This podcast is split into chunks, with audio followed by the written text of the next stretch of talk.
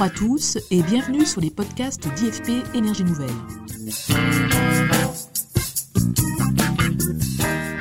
C'est avec un épisode très intéressant que nous inaugurons 2021 puisque nous parlons aujourd'hui du lithium.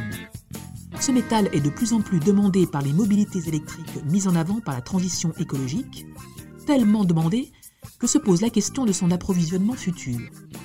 Mais cela ne devrait pas être la seule de nos préoccupations, alerte l'économiste Emmanuel H. et son équipe d'IFPEN.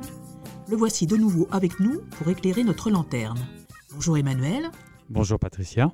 Avant d'aller plus loin, est-ce que vous pourriez nous dire juste quelques mots sur le lithium et son utilisation? Alors le lithium, il est traditionnellement utilisé dans de, nombreux secteurs, hein, notamment comme euh, la verrerie, euh, les céramiques, euh, le traitement de l'air ou, la production d'aluminium. En, 2010, les premiers usages du lithium étaient concentrés notamment sur la verrerie, avec près de 31% des usages.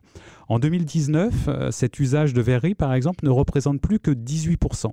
Alors qu'est-ce qui s'est passé euh, euh, sur, la, sur la dernière décennie? Eh ben, On a eu une augmentation assez importante euh, de l'usage du lithium, notamment dans les batteries lithium-ion, alors à la fois portées par le secteur de l'électronique grand public, mais également par les batteries lithium-ion utilisées dans les cadres de nouvelles mobilités électriques. Et cet usage représente environ 65% de la consommation de lithium en 2019.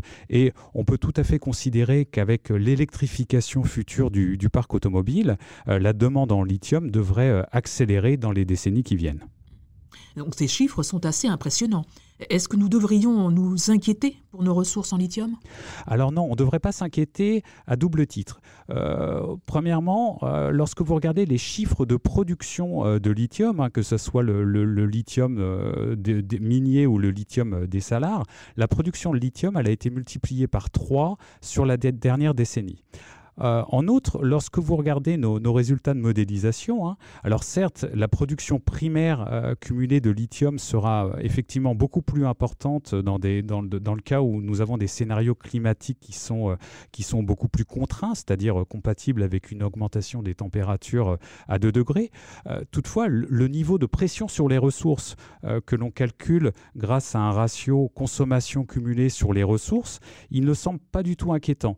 il s'établit entre 30 et 34 euh, dans, le cas, dans le cas du lithium.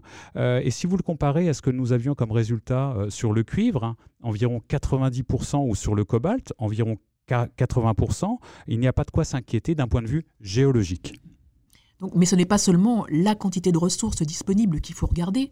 Vous alertez également sur la façon dont les réserves sont réparties dans le monde, ainsi que sur la concentration géographique de la production. Et de ce point de vue, pourriez-vous nous préciser la situation assez singulière du lithium? Alors effectivement, la situation est singulière sur le marché du lithium, tout simplement parce que les réserves de lithium sont géographiquement plus concentrées que celles des autres métaux étudiés. Elles sont plus concentrées notamment euh, que les réserves de cuivre, de nickel, euh, de même que celles des terres rares ou, du cobalt. Euh, la, production également est, est, concentrée. Si vous prenez en compte par exemple que l'Australie représente 55% de la production mondiale, le Chili 23%, la Chine 10% et l'Argentine 8%, ces quatre pays représentent plus de 95% de la production primaire de lithium en 2019. Et si vous ne regardez que seulement deux continents, c'est-à-dire euh, l'Australie et puis ce que nous appelons le triangle du lithium, euh, c'est-à-dire euh, la Bolivie, le Chili ou l'Argentine, ces deux continents représentent 80 85% des extractions de, de lithium primaire.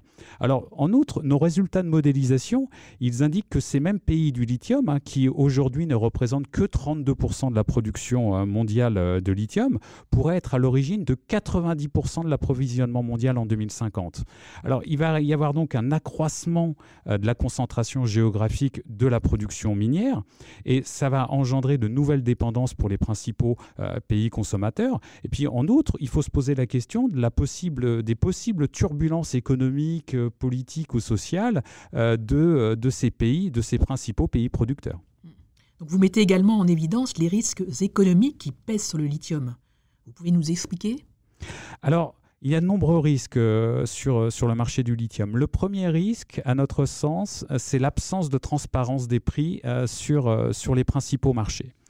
Le deuxième risque, c'est le risque euh, de ce qu'on appelle la cartellisation possible du marché. Pourquoi?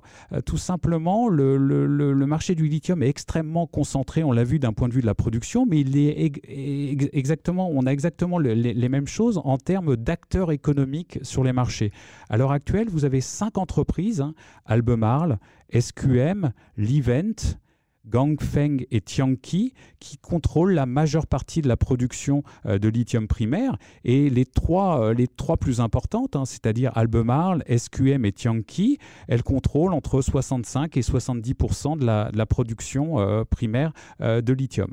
De manière plus large et d'un point de vue stratégique, elles ont tout opéré un mouvement d'intégration verticale de la chaîne de valeur, hein, c'est-à-dire de la transformation au raffinage, voire même jusque pour, pour certains, en fait, à la production de batteries. À l'intérieur euh, de, cette, euh, de, cette, de cette problématique de cartélisation, on a également un risque Chine. Pourquoi? Parce que la Chine, c'est un, un, un pays qui est assez emblématique de ce qui se passe sur le marché du lithium. Euh, la Chine, elle ne possède que 6% des réserves, 10% de la production primaire, mais elle possède déjà deux acteurs dans le top 5 des entreprises du lithium. Et puis, bah, c'est un acteur qui s'est affirmé de manière assez importante sur la chaîne de valeur, notamment sur le raffinage.